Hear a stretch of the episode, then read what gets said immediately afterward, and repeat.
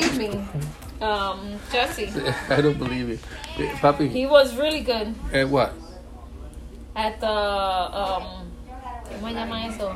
Cabinet. Who, who we talking about here? Gary. He did What? five years What?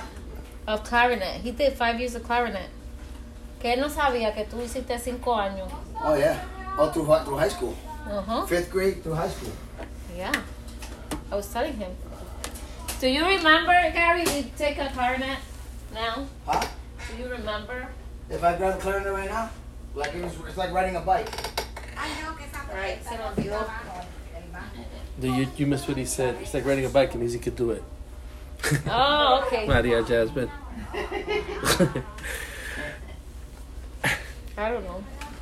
Eso no se olvida. Una vez tú aprendes a hacer algo, a mí, yo me, me aprendí la taquigrafía, a mí no se me olvidan los símbolos y ya lo cambiaron eso, ya lo eliminaron. Y otra de, de Jesse aquí. Jesse, estoy cortando tus camisas.